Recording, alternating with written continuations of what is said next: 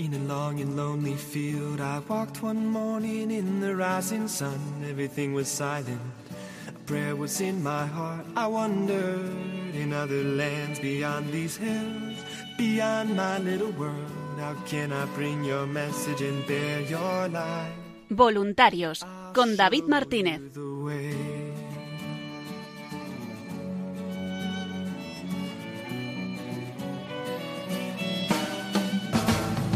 Don't stand there looking at the sky. Don't let these moments pass you by. A tired, hungry world is waiting for you. The path is long, but have no fear. Rise up, stand tall, and dry your tears. I'll be right here at your side.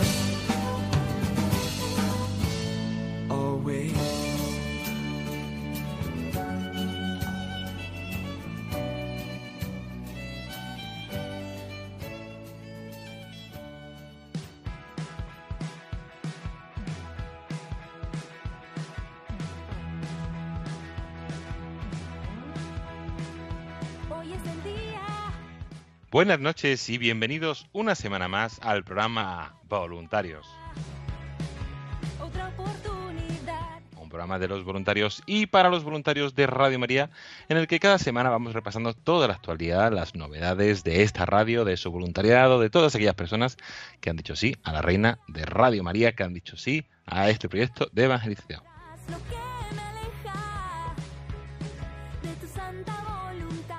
Comenzaremos el programa de hoy con nuestra habitual sección que nos está acompañando desde el mes de junio, donde tenemos un espacio de formación. Estamos reponiendo ese curso, ven, ese curso de evangelización sobre los fundamentos de la fe, curso que nos puede ayudar en este verano y en cualquier momento de nuestra vida a salir a anunciar todo ese mensaje de esperanza, de conversión, de salvación que transmite Cristo y también a dar a conocer Radio María como una herramienta, como otras tantas que hay, para transmitir ese mensaje.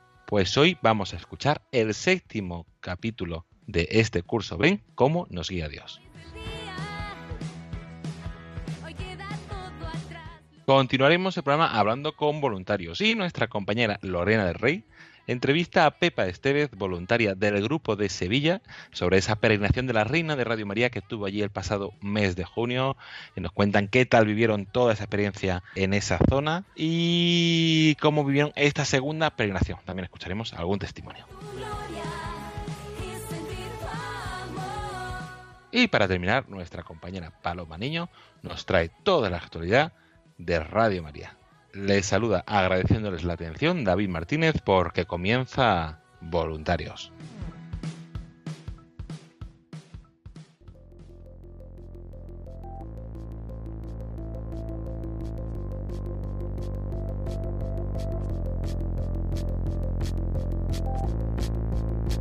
¿Cómo nos guía?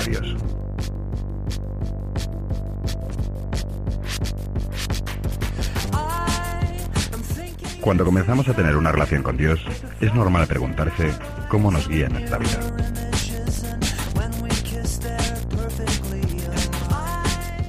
Todos tenemos que tomar decisiones, a veces pequeñas y en ocasiones de gran trascendencia. La elección de un trabajo, la persona con la que compartir la vida, el uso del tiempo, todas son cosas que nos preocupan e interesan a Dios tanto como a nosotros.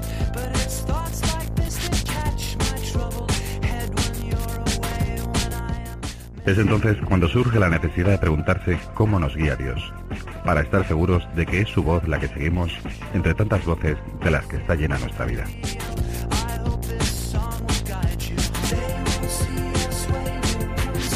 ¿Cómo puedo conocer cuál es la voluntad de Dios para mí? ¿De qué maneras puedo esperar que Dios se comunique conmigo? ¿Dónde puedo escuchar a Dios hablarme?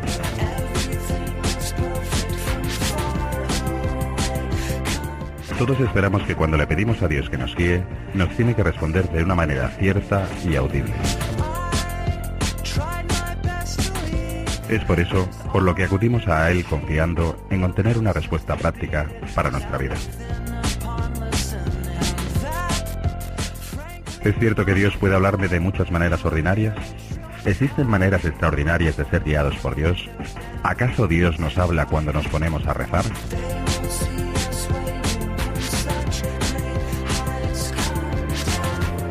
En un mundo en el que son tantas las voces que nos quieren hablar, hemos de aprender qué hacer para escuchar la voz de Dios.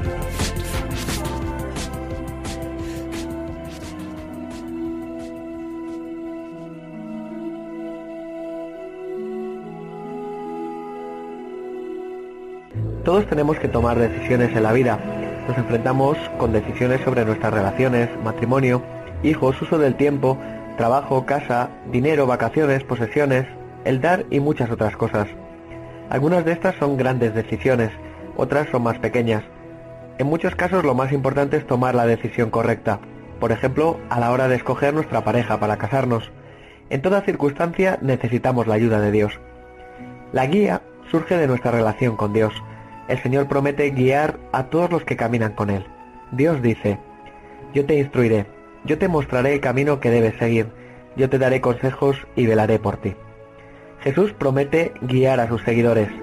El buen pastor conoce por su nombre a las ovejas y las llama del redil.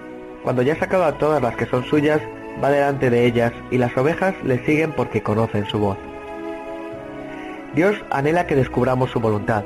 Se preocupa por cada uno de nosotros como individuos. Nos ama y desea hablarnos sobre lo que deberíamos hacer con nuestras vidas, acerca de las cosas pequeñas y también de las grandes. Dios tiene un plan para nuestras vidas. A veces la gente se preocupa por eso. Piensan, no estoy seguro de creer el plan de Dios para mi vida. ¿Será bueno el plan de Dios? No debemos temer. Dios nos ama y desea lo mejor para nosotros. San Pablo nos dice que la voluntad de Dios para nuestras vidas es buena, agradable y perfecta. Él dijo a su pueblo a través del profeta Jeremías, porque yo sé muy bien los planes que tengo para vosotros, planes de bienestar y no de calamidad, a fin de daros un futuro y una esperanza. Dios dice, ¿no os dais cuenta de que tengo un plan realmente bueno para vuestras vidas? Tengo preparado algo realmente maravilloso. Este clamor del corazón de Dios surgió porque vio la confusión en la que estaba su pueblo cuando no siguieron sus planes. Estamos rodeados de personas cuyas vidas están en desorden. Frecuentemente la gente dice después de convertirse a Jesús, desearía haberme hecho cristiano cinco o diez años antes, mira mi vida ahora, antes era un desastre. Si queremos saber los planes que Dios tiene para nosotros, necesitamos preguntarle sobre ellos. Dios le advirtió a su pueblo que no se embarcara en planes sin consultarle. Jesús fue el ejemplo supremo en hacer la voluntad de su Padre. Él estaba guiado por el Espíritu de manera constante y solo hizo lo que vio hacer a su Padre. Cometemos errores porque no consultamos con Dios. Elaboramos un plan y pensamos, yo quiero hacer esto, pero no estoy muy seguro de que Dios quiere que lo haga. Creo que es mejor no preguntar en caso de que esa no sea su voluntad para mí. Dios nos guía cuando estamos preparados para hacer su voluntad en vez de insistir en que la nuestra es la correcta. Dios guía a aquellos cuya actitud es como la de María. He aquí la esclava del Señor, hágase en mí según su palabra. En el momento en el que estamos preparados para hacer su voluntad, Él empieza a revelarnos sus planes para nuestras vidas. Dice la Biblia en el Salmo 37, Encomienda al Señor tu camino, confía en Él y Él actuará. Nuestra parte es encomendar al Señor la decisión y luego confiar en Él. Después de haber hecho esto, podemos esperar que Él actúe. Si damos por hecho que deseamos hacer lo que Dios quiere que hagamos, ¿en qué forma debemos esperar a que Él nos hable y nos guíe? Dios nos guía de diversas formas. A veces nos habla a través de alguna de las maneras que mencionaremos enseguida, otras veces a través de una combinación de ellas. Por medio de las escrituras. Como hemos visto, la voluntad general de Dios para toda persona en todo lugar y en cualquier circunstancia es revelada en las escrituras. Estas nos dicen lo que Dios piensa acerca de una amplia variedad de temas. Por la Biblia sabemos que algunas cosas están mal, así que podemos estar seguros de que Dios no nos guiará a hacer esa clase de cosas. A veces un hombre casado pudiera decir, me he enamorado de otra persona, nos queremos mucho, siento que Dios me está llevando a dejar a mi esposa y empezar una nueva relación. Pero Dios ya dejó clara su opinión cuando dijo, no cometerás adulterio. Podemos tener la seguridad de que Dios no nos guiará a cometer adulterio. Algunas veces la gente se siente guiada a ahorrar dinero dejando de pagar los impuestos, pero Dios ha dejado claro que debemos pagar cualquier impuesto que nos corresponda. En estos y otros muchos aspectos, Dios ha revelado su voluntad general. No necesitamos pedir su guía, porque Él ya la ha dado. Si no estamos seguros de si la Biblia dice algo con respecto a un asunto, quizás debamos pedir consejo a alguien que conozca más la Biblia que nosotros. Una vez que descubrimos lo que la Biblia dice, no necesitamos buscar más. Aunque la voluntad general de Dios se encuentra revelada en la Biblia, no siempre somos capaces de encontrar allí su voluntad para nuestras vidas. Como hemos visto, la Biblia nos dice que es su voluntad general que la gente se case. Aunque permanecer soltero es una gran vocación, es la excepción y no la regla. Pero la Biblia no nos dice con quién debemos casarnos. Como vimos en el programa sobre la Biblia, Dios habla hoy a través de las Escrituras. Es posible que mientras leamos, Él nos hable. El salmista dice, Tus leyes son también mis consejeros. Eso no significa que encontraremos la voluntad de Dios al abrir la Biblia al azar y leyendo a ver qué dice. Más bien, a medida que desarrollamos el hábito del estudio de la Biblia de forma regular y metódica, empezamos a darnos cuenta de lo extraordinario que es el hecho de que la lectura del día parece ser la más apropiada para las circunstancias particulares en las que nos encontramos. A veces, un versículo parece saltar de la página hacia nosotros y sentimos que Dios nos habla por medio de él. Mucha gente, como San Agustín, ha experimentado la voluntad de Dios en sus vidas gracias a un solo versículo de la Biblia que les habló directa y personalmente.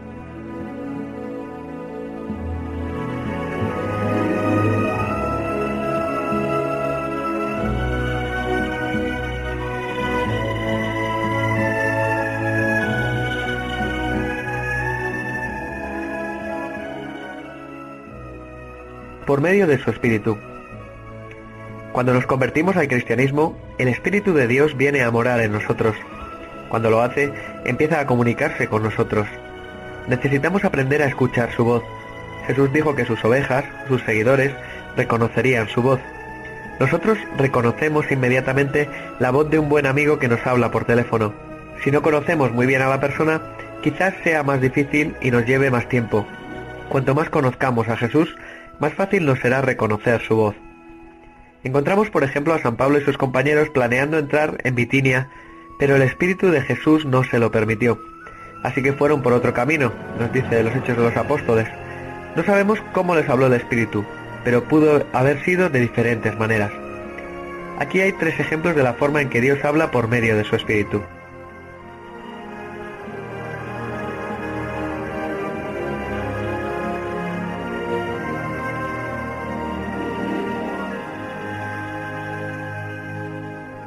A menudo Dios nos habla cuando oramos. La oración es una conversación bilateral. Supongamos que voy al médico y le digo, doctor, tengo varios problemas.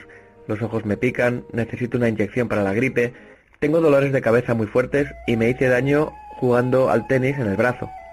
Si después de haber dicho toda la lista de mis dolencias miro al reloj y digo, vaya, qué tarde es, bueno, debo irme, gracias por escucharme. El médico quizás me diría, un momento, ¿por qué no me escucha? Si siempre que oramos solo hablamos a Dios y nunca tenemos tiempo para escuchar, cometemos el mismo error. En la Biblia encontramos a Dios hablando a su pueblo. Por ejemplo, en una ocasión, mientras los cristianos estaban adorando al Señor y ayunando, el Espíritu Santo dijo, Apartadme ahora a Bernabé y a Saulo para el trabajo al que los he llamado. Así que después de ayunar, orar e imponerle las manos, los despidieron. Nuevamente, no sabemos exactamente cómo habló el Espíritu Santo. Pudo haber sido que mientras oraban el pensamiento vino a sus mentes. Esa es una forma común en la que Dios habla. La gente a veces lo describe como impresiones o un sentir en su interior. El Espíritu Santo puede hablar de todas estas formas. Obviamente, esos pensamientos y sentimientos necesitan ser discernidos. ¿Están de acuerdo con lo que dice la Biblia? ¿Promueven el amor?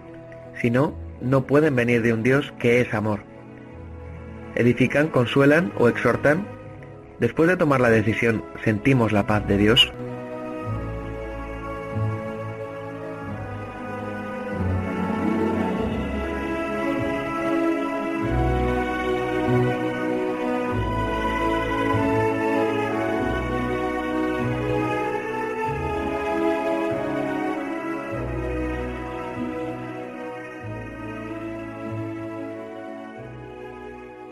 A veces Dios nos habla dándonos el deseo ardiente de hacer algo. Dice la carta a los filipenses, pues Dios es quien produce en vosotros tanto el querer como el obrar, para que se cumpla su buena voluntad. Al rendir nuestra voluntad a Dios, Él obra en nosotros y frecuentemente cambia nuestros deseos. Algunas veces la gente trata de imaginarse la cosa que menos les gustaría hacer y luego suponen que Dios les va a pedir que hagan exactamente eso. No creo que Dios actúe de esa forma, así que no tengas miedo de decir, si me hago creyente, Dios me va a hacer misionero. Si eso es lo que Él desea que hagas y le sometes tu voluntad, Él te dará un deseo ardiente de hacerlo.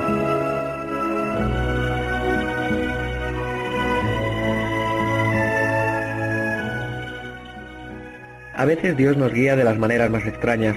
La Biblia presenta muchos ejemplos de Dios guiando a individuos de forma radical. Le habló a Samuel cuando aún era un niño con voz audible para sus oídos físicos. Guió a Abraham, a José y a Pedro por medio de ángeles.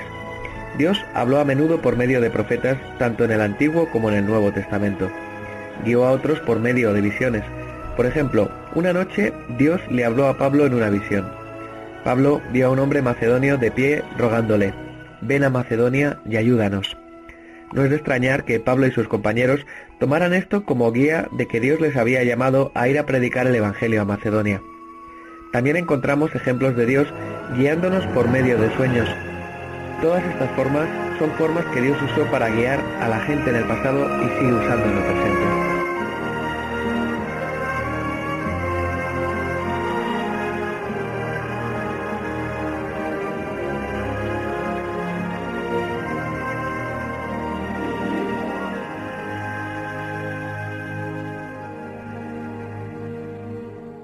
El sentido común. Cuando nos hacemos creyentes, no somos llamados a dejar de lado el sentido común. El salmista nos advierte, no seas como el mulo o el caballo, que no tienen discernimiento y cuyo brío hay que domar con brida y freno para acercarlos a ti. Los escritores del Nuevo Testamento a menudo nos animan a usar nuestra cabeza. Si abandonáramos el sentido común, entonces nos meteríamos en situaciones absurdas, en su libro Conociendo a Dios, J. E. Packer cita un ejemplo de una mujer que cada mañana, después de consagrar su día al Señor, tan pronto como se despertaba, le preguntaba si debía levantarse de la cama o no, y no se movía hasta que la voz le indicaba que se vistiera. Mientras se ponía cada pieza de su indumentaria, ella le preguntaba al Señor si debía ponérsela, y muy a menudo el Señor le decía que se pusiera el zapato derecho, pero no el izquierdo, a veces debía ponerse las medias, pero no los zapatos, y a veces debía ponerse los zapatos sin medias. Hacía lo mismo con todas las piezas de su vestuario. Lo cierto es que las promesas de Dios de guiarnos no nos fueron dadas para evitar el esfuerzo de pensar. Por ejemplo, el sentido común es uno de los factores a tener en cuenta en todo aspecto relacionado con la elección de la pareja para la vida. Es de sentido común el considerar por lo menos tres importantes aspectos. Primero, ¿somos espiritualmente compatibles? San Pablo nos advierte sobre los peligros de casarse con alguien que no sea creyente. En la práctica, si uno de los dos no es creyente, ocurren casi siempre grandes tensiones en el matrimonio. El que es creyente se siente dividido entre el deseo de servir a su compañero y el deseo de servir al Señor. Pero la compatibilidad espiritual significa mucho más que el simple hecho de que ambos sean creyentes. Significa que cada uno respeta la espiritualidad del otro. Es más que simplemente decir, por lo menos ellos pasaron el examen de ser creyentes. Segundo, ¿somos personalmente compatibles? Obviamente, nuestra pareja en el matrimonio debe ser un buen amigo y alguien con quien tengamos mucho en común. Una de las grandes ventajas de no acostarse juntos antes de casarse es que es más fácil concentrarse en este aspecto y descubrir si hay o no compatibilidad personal. A menudo el aspecto sexual puede dominar las etapas iniciales de una relación. Si las bases no han sido construidas en la amistad, es posible que al disminuir el estímulo sexual entre los dos, esas bases de la relación se tornen frágiles. Tercero, ¿somos físicamente compatibles? Al decir compatibilidad física quiero decir que debe haber atracción entre uno y otro. No es suficiente ser espiritualmente o emocionalmente compatibles, debe haber también compenetración.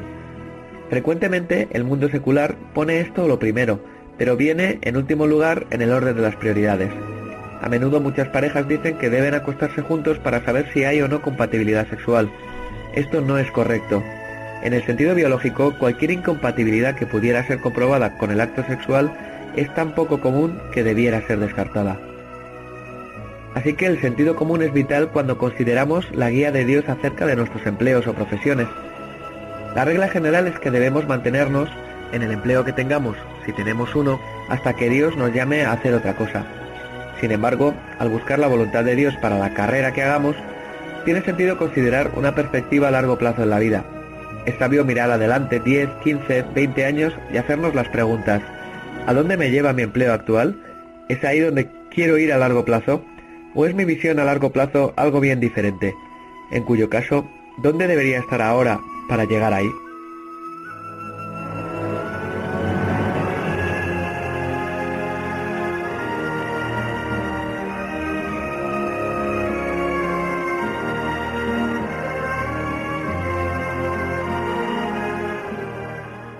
El consejo de otros creyentes. El libro de los Proverbios está lleno de recomendaciones para buscar consejos sabios. El escritor declara, Al necio le parece bien lo que emprende, pero el sabio atiende el consejo. Él nos advierte que cuando falta el consejo, fracasan los planes, pero por otro lado dice que cuando abunda el consejo, prosperan. Así que nos urge, afirma tus planes con buenos consejos. Aunque buscar consejo es importante, necesitamos recordar que las decisiones finales son entre nosotros y Dios. Son responsabilidad nuestra. No podemos dejar esa responsabilidad en manos de otros o culparlos si las cosas no salen bien. El de otros creyentes es parte de la guía, pero no es la única. Algunas veces podría ser correcto avanzar a pesar del consejo de otros. Si tenemos que tomar una decisión para la cual necesitamos un consejo, ¿a quién consultar? En general, los mejores consejeros son los creyentes devotos, personas con sabiduría y experiencia a quienes respetamos. También es sabio buscar el consejo de nuestros padres, a quienes debemos honrar, aunque ya no estemos en edad de depender de su autoridad. Aunque no fueran creyentes, nos conocen bien y podrían a menudo contribuir con importantes ideas acerca de ciertas situaciones. No debemos elegir a las personas a quienes pedimos consejos basados en el criterio de que van a estar de acuerdo con lo que ya planeamos hacer. A veces uno ve a, una persona consultando a muchos consejeros esperando finalmente encontrar a alguien que apoye sus planes. Tal consejo tiene poco peso y simplemente permite que la persona pueda decir yo consulté a tal persona y estuvo de acuerdo. Nosotros debemos consultar a las personas con el criterio de su autoridad espiritual como un sacerdote o de su relación con nosotros, al margen de lo que creamos que será su punto de vista.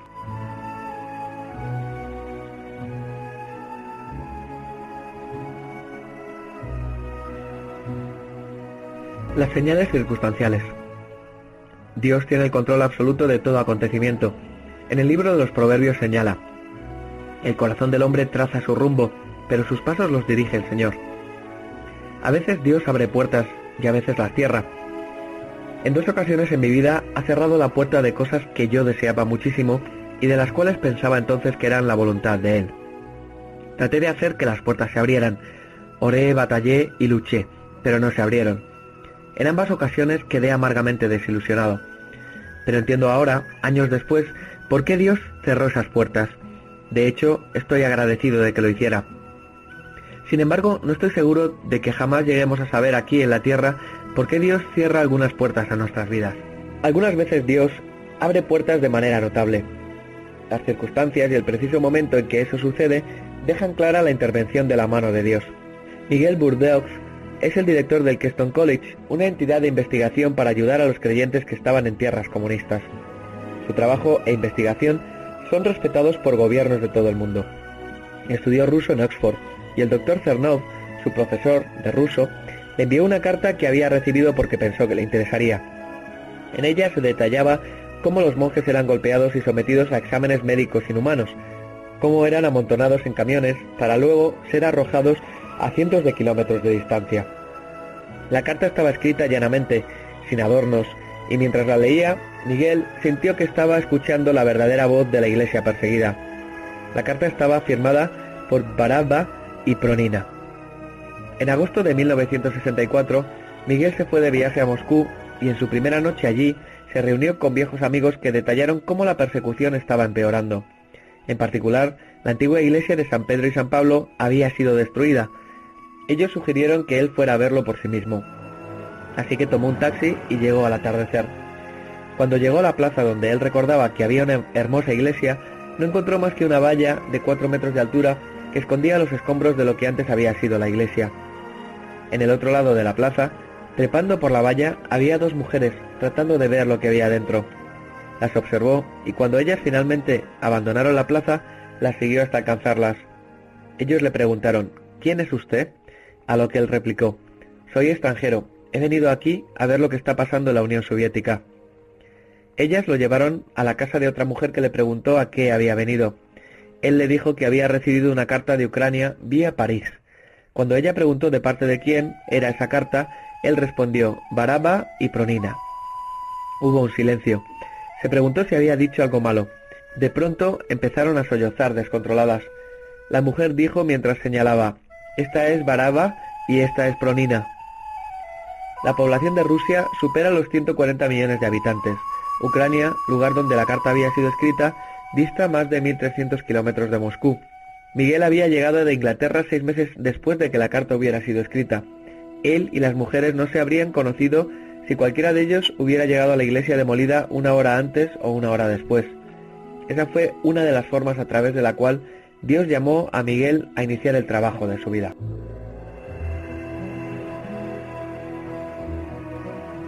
No debemos apresurarnos. Algunas veces la guía de Dios parece venir inmediatamente después de pedirla, pero a menudo lleva más tiempo, a veces hasta meses o años. Podemos tener la sensación de que Dios va a hacer algo en nuestras vidas, pero debemos esperar mucho tiempo antes de que se cumpla. En estas ocasiones necesitamos tener paciencia como la de Abraham, que después de esperar con paciencia recibió lo que Dios le había prometido. Mientras esperaba, él estuvo a punto de cumplir la promesa de Dios por sus propios medios, con resultados desastrosos. A veces escuchamos a Dios correctamente, pero nos equivocamos respecto al tiempo. Dios habló a José en un sueño sobre lo que le sucedería a él y a su familia. Probablemente él esperaba un cumplimiento inmediato, pero tuvo que esperar años. Efectivamente, mientras esperaba en la prisión, le debió ser muy difícil creer que sus sueños serían cumplidos. Pero trece años después de su sueño original, vio el cumplimiento de la promesa de Dios. La espera fue parte de la preparación. En ese aspecto de la guía, todos cometemos errores. En algunas ocasiones, como Abraham, tratamos de cumplir los planes de Dios por nuestros propios y equivocados métodos. Como José, nos equivocamos en el tiempo. A veces sentimos que hemos provocado demasiada confusión en nuestra vida como para que Dios tome alguna actitud. Pero Dios es más grande. Él es capaz de restituir los años que comió la langosta. Él puede transformar en algo bueno lo que aún queda de nuestras vidas, sea un periodo largo o corto, si lo ofrecemos lo que tenemos y cooperamos con su espíritu. San Pablo comenta que Dios dispone todas las cosas para el bien de quienes lo aman, los que han sido llamados de acuerdo con su propósito. Mientras nosotros vacilantes hacemos nuestra parte buscando su voluntad para nuestras vidas, leyendo las escrituras, escuchando la voz del Espíritu, pensando con sentido común, hablando con otros cristianos, o mirando las señales circunstanciales y esperando, Dios viene y se sienta junto a nosotros en todas las cosas para hacer nuestro bien. Él toma las idas y venidas de nuestras vidas y las convierte en algo hermoso.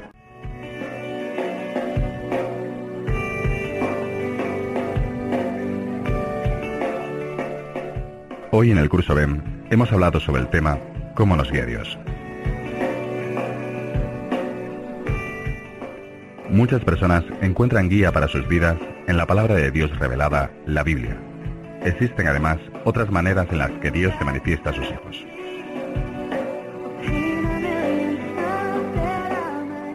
Dios habla por medio del Espíritu Santo en nuestro corazón, por medio del sentido común con el que nos ha dotado, por medio del consejo de otros cristianos y por medio de las circunstancias de nuestra vida.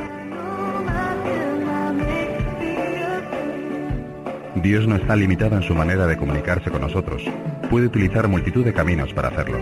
Lo único importante es que estemos dispuestos a escucharle y a comunicarnos con él. Lo más importante es saber que Dios quiere el bien para nosotros y que si le dejamos nos mostrará el camino a seguir, aunque a su tiempo y manera, para así poder hacer su voluntad, que no es sino que todos seamos felices.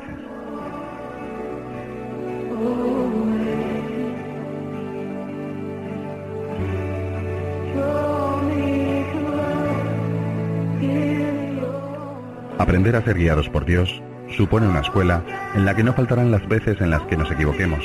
Lo importante es perseverar con la clara conciencia de que Dios dispone todas las cosas para el bien de quienes lo aman, los que han sido llamados de acuerdo con su propósito.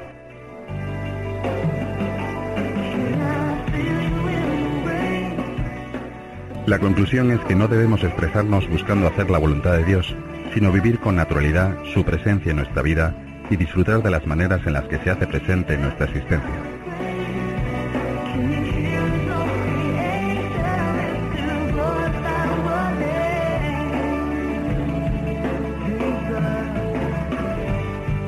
Solo mediante la oración y la confianza podemos ser guiados por Dios, a pesar de las dificultades e incluso a pesar de los errores que a buen seguro cometeremos, pero que también forman parte del camino.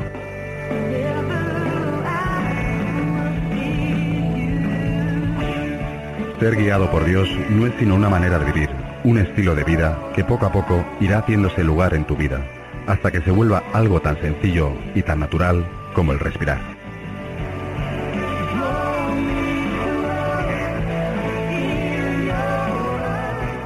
Para terminar, te propongo una sencilla oración para pedir a Dios que entre en tu vida.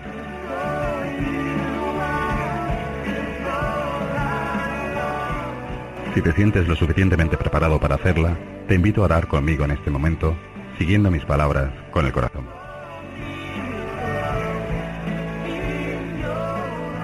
Si aún crees que es demasiado pronto, simplemente te invito a escucharnos.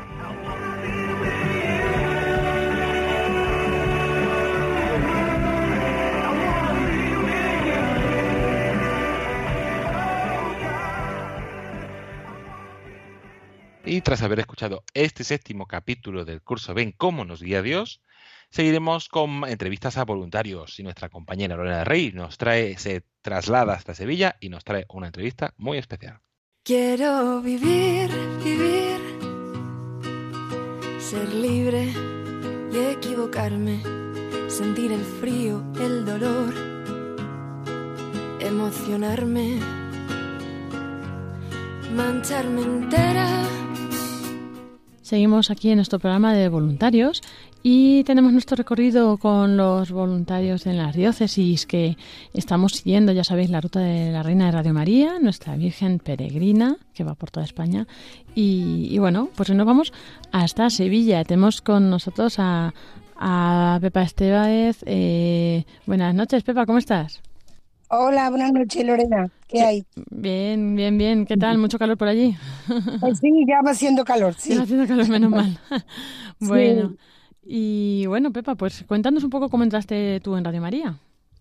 Pues mira, casualmente, yo iba por la mañana antes de las 8 al trabajo y, y me lo encontré en la, en la radio del coche y, y me impactó. Me impactó porque digo, esto es lo que yo hoy necesitaba escuchar. Qué bueno. Y siempre, y siempre la, la ponía, pero no siempre la encontraba, porque no sabía qué emisora era. Era, fue horroroso, menos mal que ya, eh, por la técnica de ahora, que ya se puede escuchar en cualquier lugar, es una alegría, porque a mí me costó muchísimo encontrarla. Madre Y ya cuando encontré, y eso sería por 2010, por ahí, ¿eh? Ya, ya hace Desde mucho, el mucho, claro. 2010 por ahí. Y cuando ya encontré, que ya escuché un día de que se podía ser voluntario, pues yo llamé al número que me dijeron y me pusieron en contacto con, con los voluntarios de Sevilla y desde entonces ya soy voluntaria. Claro, madre mía. Y estás Así muy, que- muy dedicada además a, a dar a conocer cómo la frecuencia y cómo escucharlo, ¿verdad? Porque claro, como a ti te costó encontrarlo, para que todos Oh, lo escuchen. verdad, verdad, verdad. Y lo bueno que es ahora que, que tiene tanta facilidad, es una alegría poder escucharla. El que no la escuche es porque no lo sabe. Claro, porque eso no, es. pero pero el que la el desde luego yo creo que el, el que la encuentra ya no se separa de la emisora te lo digo Claro, por experiencia. Claro, claro, desde porque, luego, ¿eh? porque a todos verdad que sí. Porque es que ya le decimos que y es verdad eh, porque nosotros lo lo, lo vemos como hay programas para todos y como y, y, y todos todos nos gusta yo no podría decir la lista de, de programas que por orden de preferencia, porque todos me aportan, todos me gustan, Eso, eso es bueno, eso es bueno. Y bueno, todos nos dice algo. tenemos también aquí con nosotros esta noche a Julia del Moral. Hola, buenas noches. Y- Hola Julia, ¿Qué ¿qué hay? tal? Buenas noches. Ya tuve la ocasión de saludarte en Madrid cuando Eso estuvimos es, Eso es. Qué eso es. bien, me sí, alegro, sí. me alegro de escucharte. Sí, sí. También te va a hacer alguna pregunta. Sí, sí, sí, Pepa, quería un poco, bueno, pues como estamos ahora en esta campaña de, de la misión de Radio María y estamos un poco, pues, eh, haciendo hincapié en la importancia de, del testimonio, ¿no? De dar testimonio de nuestra fe y más en concreto, pues, de, nuestra, de nuestro voluntariado dentro de Radio María. Entonces, bueno, si tienes algún testimonio de compartir con, con nuestros oyentes, pues un testimonio concreto sobre algo que hayas visto que, que pues durante esta semana con, con la Virgen pues haya sucedido y te hayan comentado, un testimonio tuyo personal de, de cómo ha sido pues tu, tu experiencia con la Virgen y, y lo que has visto que, que hace la Virgen en, en la gente que va a verla y los oyentes, no sé, algo un poco así que hayas podido ver que te haya, que puedes compartir con los oyentes básicamente. Sí, sí, pues la verdad que sí. En cada sitio en que hemos estado ha sido un testimonio claro de cada una de las personas que estaban allí. Y concretamente, en cada uno mm, hemos, hemos visto cómo la Virgen va por delante. ¿eh? Porque eh, estuvimos el día 22, que fue el día 21 fueron los voluntarios a Cádiz por la Virgen. Y el día 22 estuvimos en Las Madrinas, que es el convento Santa María de Jesús, que, que allí está la, la imagen de, de San Pancracio, que es muy conocido en Sevilla, porque eh, San Pancracio se va a, pedir salud y trabajo. Entonces los lunes está abierto to- todo el día y es un ir y venir de personas. Y, y estuvimos allí todo el día y la gente va allí a pedir salud y trabajo, como digo, y se encontraron con la Virgen. Como hay muchas personas que la conocían, pero otras no tenían ni idea. Y, y pues se encontraron con, con, con que había, que estaba la Virgen en la que podían descansar y pedir y conocer a través de la radio. Y fue muy satisfactorio porque la gente se, no me diga que, que, la, que esta emisora emite la liturgia y digo, digo, escúchela y lo comprobará por, por usted mismo. No lo Y sabían, madre eso- mía. así, y no lo sabían, porque siempre hay personas que no lo conocen en todos los sitios, como también hay muchas de que sí, ¿no? Luego, eh, luego, entonces eso ahí, pues la gente se, se maravillaba. Luego el 23 estuvimos en, en un colegio donde lo tenían todo preparado, los profesores, eh, cómo iban eh, los, los niños de infantil, iban a llevarle flores a la Virgen, a cantarle, iban desfilando grupo por grupo y no dejaron de pasar. Y, lo, y luego los mayorcitos le, le ponían, los profesores le tenían preparado uno, unas tiras de papel para que le pusieran un, una petición cada uno. Y con ese papel los profesores formaban una cadeneta que, que iba de la mano de la Virgen al, al, ar- al altar, al, Qué bonito. al, al- eh, al altar, ¿no? Entonces, eh, pues fíjate, eh, otro testimonio más de que los niños ya eh, de, de primero, segundo, tercero, todo, todos esos, fueron desfilando y pusieron Su petición, ¿no? su, Su- su petición, ¿sabes? Luego, el 24-25 estuvimos en un colegio en- enfrente de este. Ajá. El primero fue la doctrina cristiana, Sí. que, es- que es un de las hermanas de la doctrina cristiana. Y frente está el colegio Claret. Y, y también fuimos a él porque eh, son otros niños, son, es, es una iglesia también que está abierta al público también. Y aunque estuvieran frente una de otra, vimos que, que era importante que fuéramos también ahí. Y también eh, fue perfecto también, cómo los profesores colaboraron y llevaron a los niños desde, eh, desde la infantil, desfilaron todos los niños y os he mandado un, un audio de unos niños de, de infantil, cómo le cantaban a la Virgen. Sí, es ¿eh? verdad. Entonces, Lo- lo hemos para nosotros es una satisfacción desde que, de que desde pequeños ya estén conociendo a la Virgen y estén cantándole. Es muy bonito, ¿eh? la verdad, muy Entonces emocionante. también sí. fue otro, otra satisfacción para nosotros. Y luego el día 20, 20, el- ahí estuvimos el 24 y 25. Y el día 25 ya por la noche que nos teníamos que trasladar a las hermanitas de la cruz, no, hermanitas de los pobres, perdón, era ya muy tarde para, para el traslado. Y le dijimos al sacerdote del Claret que, que si la podíamos dejar esta noche allí y que por la mañana la recogeríamos para el traslado a la hermanita de los pobres. Y nos dijo que sin problema, que se quedara allí, porque además nos venía bien, porque había una, una mm, celebración eucarística para los jóvenes, que es de 9 a 10, los jueves. Así que tuvieron la oportunidad los jóvenes también de estar con la Virgen Peregrina. Y ya por la mañana, el 26, la llevamos a la hermanita de, de los pobres. La Virgen Y al la final busca, busca sus maneras ¿eh? de estar con quien quiere. Eso digo yo, cómo la Virgen ha ido eh, mm, haciendo todo, haciendo todo, mm, facilitándonos todo. Luego nos llevamos a la, antes de que la, que ya estábamos en el traslado, cuando las hermanitas de los pobres nos llamaron diciendo que los ancianitos estaban esperando a la Virgen, que cuándo íbamos a llegar. Y digo, pues estamos en ello, estamos montándolo todo para, para irnos para allá y estaban eh, expectantes esperando a la Virgen. Y allí estuvimos el día 26 todo el día y ya y también encantado, todo encantado de estar allí con la Virgen porque allí hemos tenido oportunidad de rezar algún rosario con ellos y, y vamos de vez en cuando. Y luego el 26 la teníamos que trasladar a Utrera, al convento de las Carmelitas, y, y claro, los cuando eran las nueve de la noche ya, ya las carmelitas estaban cerrados. Y pero llamé y me contestaron. Y les dije que si podía la Virgen dejarla ya allí para que no durmiera en el coche.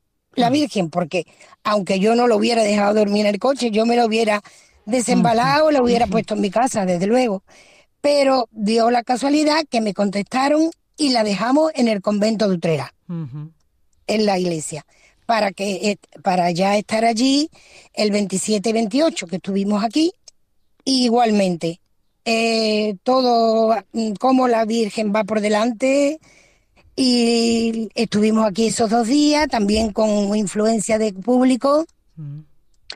Y también una cosa importante que pasó es que la gente iban y, y se iban a visitar a la Virgen, a rezarle, y había, y hubo una chica joven que se puso delante, que le traía un ramo de flores a la Virgen, y decía que, que venía a darle las gracias a la Virgen por todo lo que le estaba ayudando.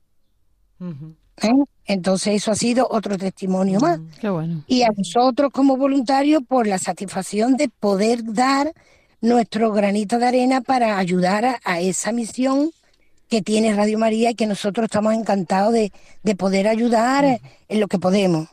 Porque a nosotros mismos nos ayuda todo eso que hemos vivido y particularmente, por supuesto, por supuesto, ya la Virgen es nuestra, ya Radio María es nuestra casa y, colaboramos en, en todo lo que podamos. Tenemos un equipo mm, buenísimo, que estamos todos a una, que mm, todos somos iguales, todos somos, trabajamos lo mismo, que estamos todos al pie del cañón. Así que Qué bien, Pepa, qué bonito. Te iba a preguntar justo eso, pero ya lo has re- respondido Sí, tú ha sola. respondido, ha respondido a todas las, las preguntas, ¿no? Sí, sí, muy Sí. bonito, Pepa. La verdad Claro. que da gusto escucharte y seguro que, que a nuestros oyentes también y les anima también a pues a seguir o a unirse a lo mejor a este a esta ¿Verdad gran sí? misión. Eso es. Pues, Pues muchas, sí.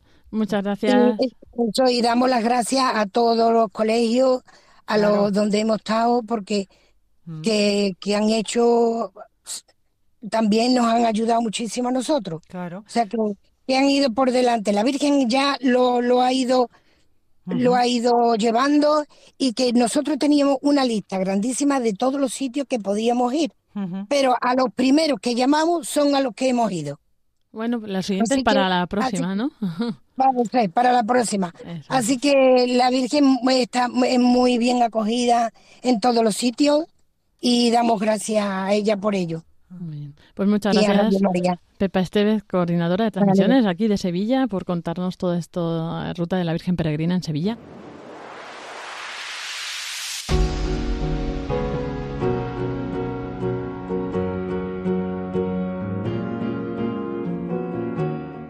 Y continuamos aquí en el programa voluntario. Les saluda de nuevo David Martínez y con esta sintonía llegamos a nuestra habitual sección donde repasamos toda la actualidad de Radio María. Una actualidad que aunque en agosto todo está mucho más tranquilo, no para la radio, no para esa programación especial y no para acompañarnos. Paloma Niño, buenas noches. buenas noches, David, buenas noches a todos los oyentes y a todos los voluntarios. También hay que decir que hemos tenido una semana pasada con muchas emociones con la Jornada Mundial de la Juventud, así que, bueno, pues como tú dices, ni en agosto ni en ningún momento para la programación, para la radio y buscamos, pues eso, compartir la vida de la Iglesia y también, pues cuando la vida de la Iglesia se queda un poquito más relajada, pues también seguimos compartiendo espacios y momentos que puedan ayudar a nuestros oyentes en este tiempo de verano.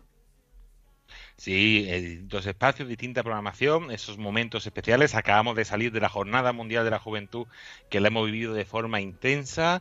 Hemos tenido muchos programas especiales, hemos seguido al Papa y para lo más creo también que nuestros oyentes pueden vivir de nuevo, si quieren, como volver a escuchar al Papa eh, de la JMJ de una forma muy sencilla. Sí, porque hemos creado un podcast dentro de la página web de Radio María, www.radiomaria.es.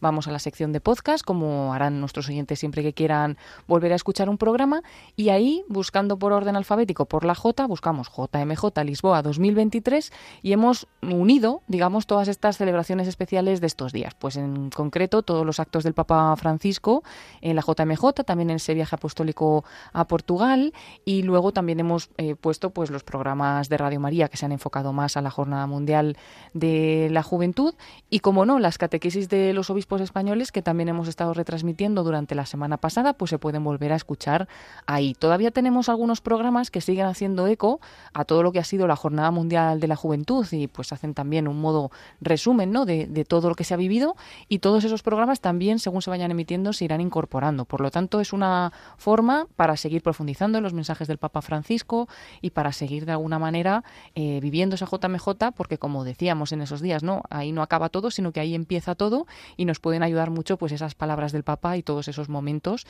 y también los testimonios ¿no? de tantos peregrinos. Así que os invitamos a entrar en el podcast y a buscar este podcast JMJ Lisboa 2023 a la espera de que dentro de no mucho tiempo podamos también sacar un CD especial o un DVD especial para todos los oyentes que no puedan acceder a través de la página web.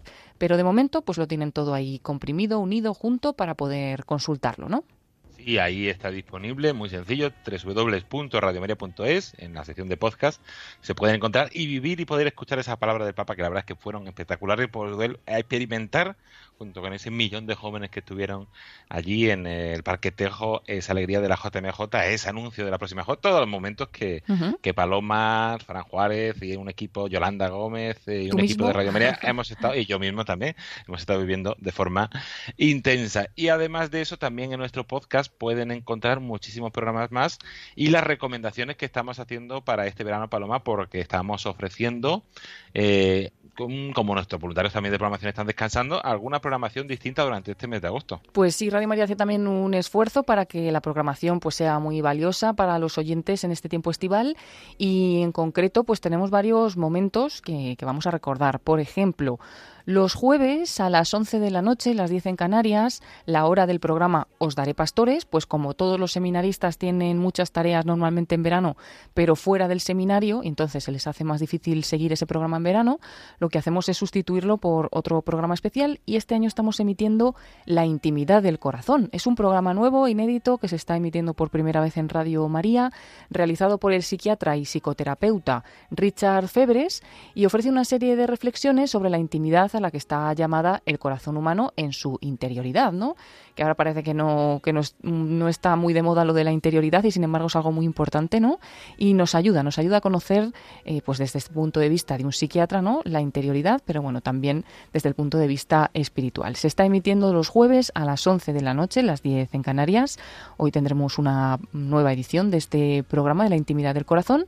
Comenzamos con ello el 13 de julio y acabaremos el 14 de septiembre. Es una serie de programas que aprovechando que nos ha quedado otro hueco en la programación, pues vamos a ofrecerlo también a otra hora, porque es un programa muy valioso que, como decimos, de una manera inédita se está emitiendo, pero ya también ofreceremos una reposición de este programa. Lo vamos a hacer en lugar del programa El Pozo de Sicar, que es conocido por todos nuestros oyentes. Se emite los martes a las 12 de la noche, es la madrugada del martes al miércoles a las 12 de la noche. Y este programa pues también necesita un descanso durante el mes de agosto y por eso vamos a reponer, estamos reponiendo ya este programa de la intimidad del corazón. Desde el 1 de agosto, también los martes a las 12 de la noche, del martes al miércoles, pueden escuchar también este programa ya en reposición de la intimidad del corazón. Es uno de estos espacios que estamos realizando en estos días. Pero también en concreto, el mes de agosto, nos da también como mucha tregua porque es el mes en el que descansan nuestros colaboradores de prensa, todos los delegados de medios de todas las diócesis y tenemos el espacio de revista diocesana también libre para poder emitir algún programa eh, bueno para los oyentes, es decir, todos los días a la una y media de la tarde, las doce y media en Canarias, no tenemos ese programa de revista diocesana desde el 1 de agosto hasta el 31. ¿no? Y en, en lugar de este programa, este año estamos reponiendo el programa Clásicos de Espiritualidad. En concreto, es un programa que dirige Maite Bernat y que va haciendo una lectura pausada de varios libros que son clásicos de espiritualidad de toda la vida. Y el primero que, realizó Maite Bernat, aunque ahora está, está leyendo otros libros, pues fue el Kempis, ¿no? Eh, la intimidad, eh, la imitación de Cristo, perdón, la imitación de Cristo. Y, y bueno, pues volvemos a reponer este programa, esta lectura pausada del libro del Kempis, que tanto ha ayudado a tantos santos. Y desde el 1 de agosto, cada día de agosto hasta final, a la una y media de la tarde, podrán escuchar un nuevo capítulo de, este, de estos libros, en concreto del Kempis.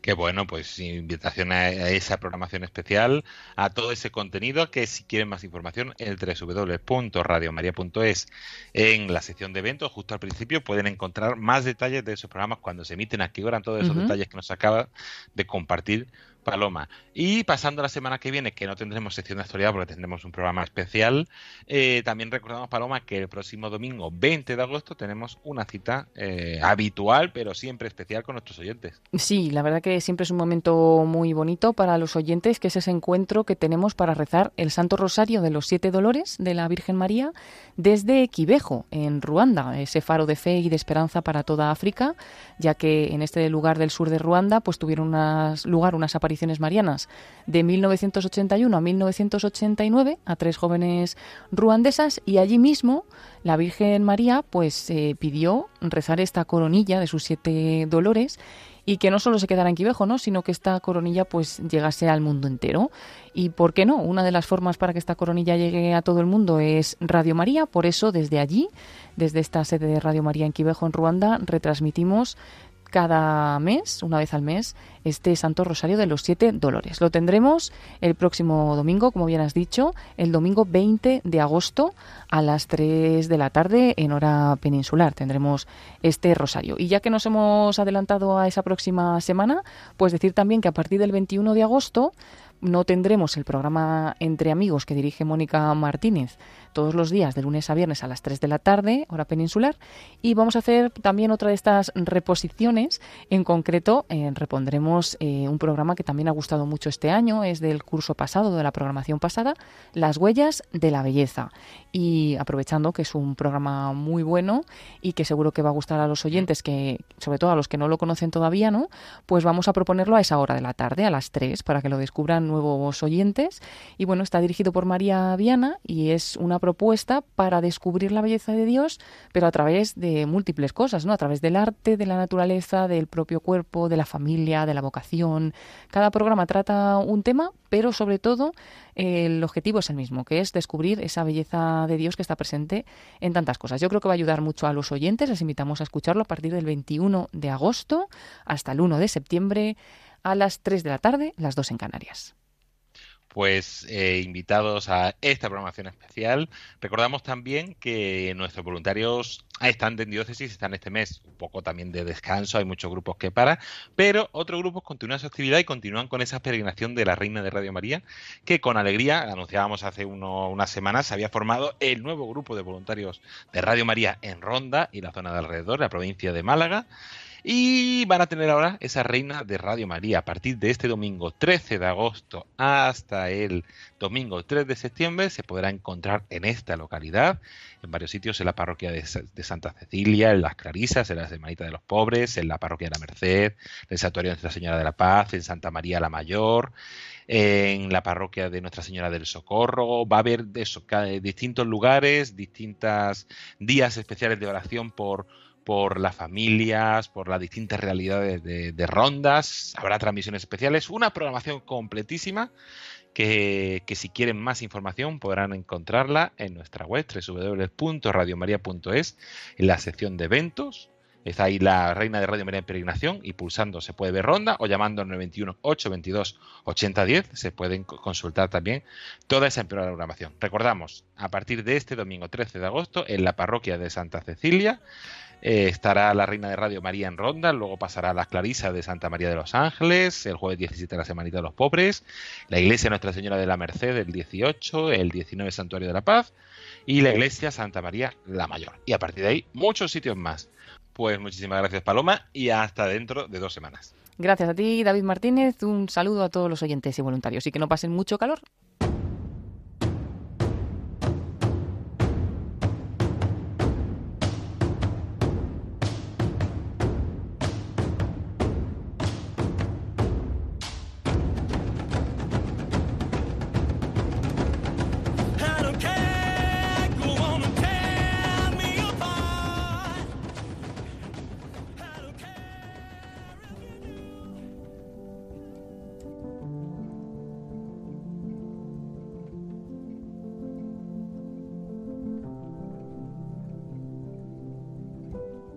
Y hasta aquí el programa voluntarios de esta semana. Como siempre, esperemos que les haya gustado y que les haya ayudado a conocer un poco más qué es Radio María y la gran labor que realizan sus voluntarios.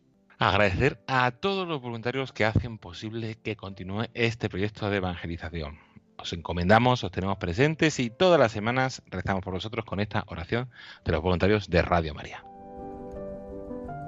Agradecer también a todos a todos aquellos que han hecho posible este programa voluntarios, a aquellos que pusieron voz al curso Ben, a nuestra compañera Lorena Rey por esa entrevista, a Pepa Esteves, voluntaria de Sevilla, a Paloma Niño por traernos toda la actualidad, a Antonio Ruiz en el podcast y en las redes sociales, al equipo de programación y a todas las personas que semana tras semana hacen posible este programa voluntarios.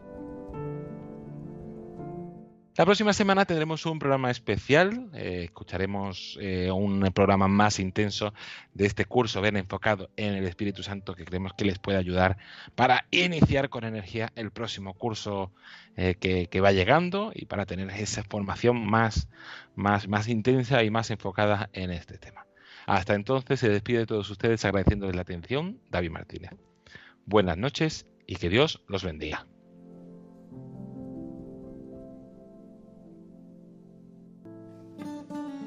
In a long and lonely field, I walked one morning in the rising sun. Everything was silent. A prayer was in my heart. I wandered in other lands beyond these hills, beyond my little world. How can I bring your message and bear your light? Voluntarios con David Martínez.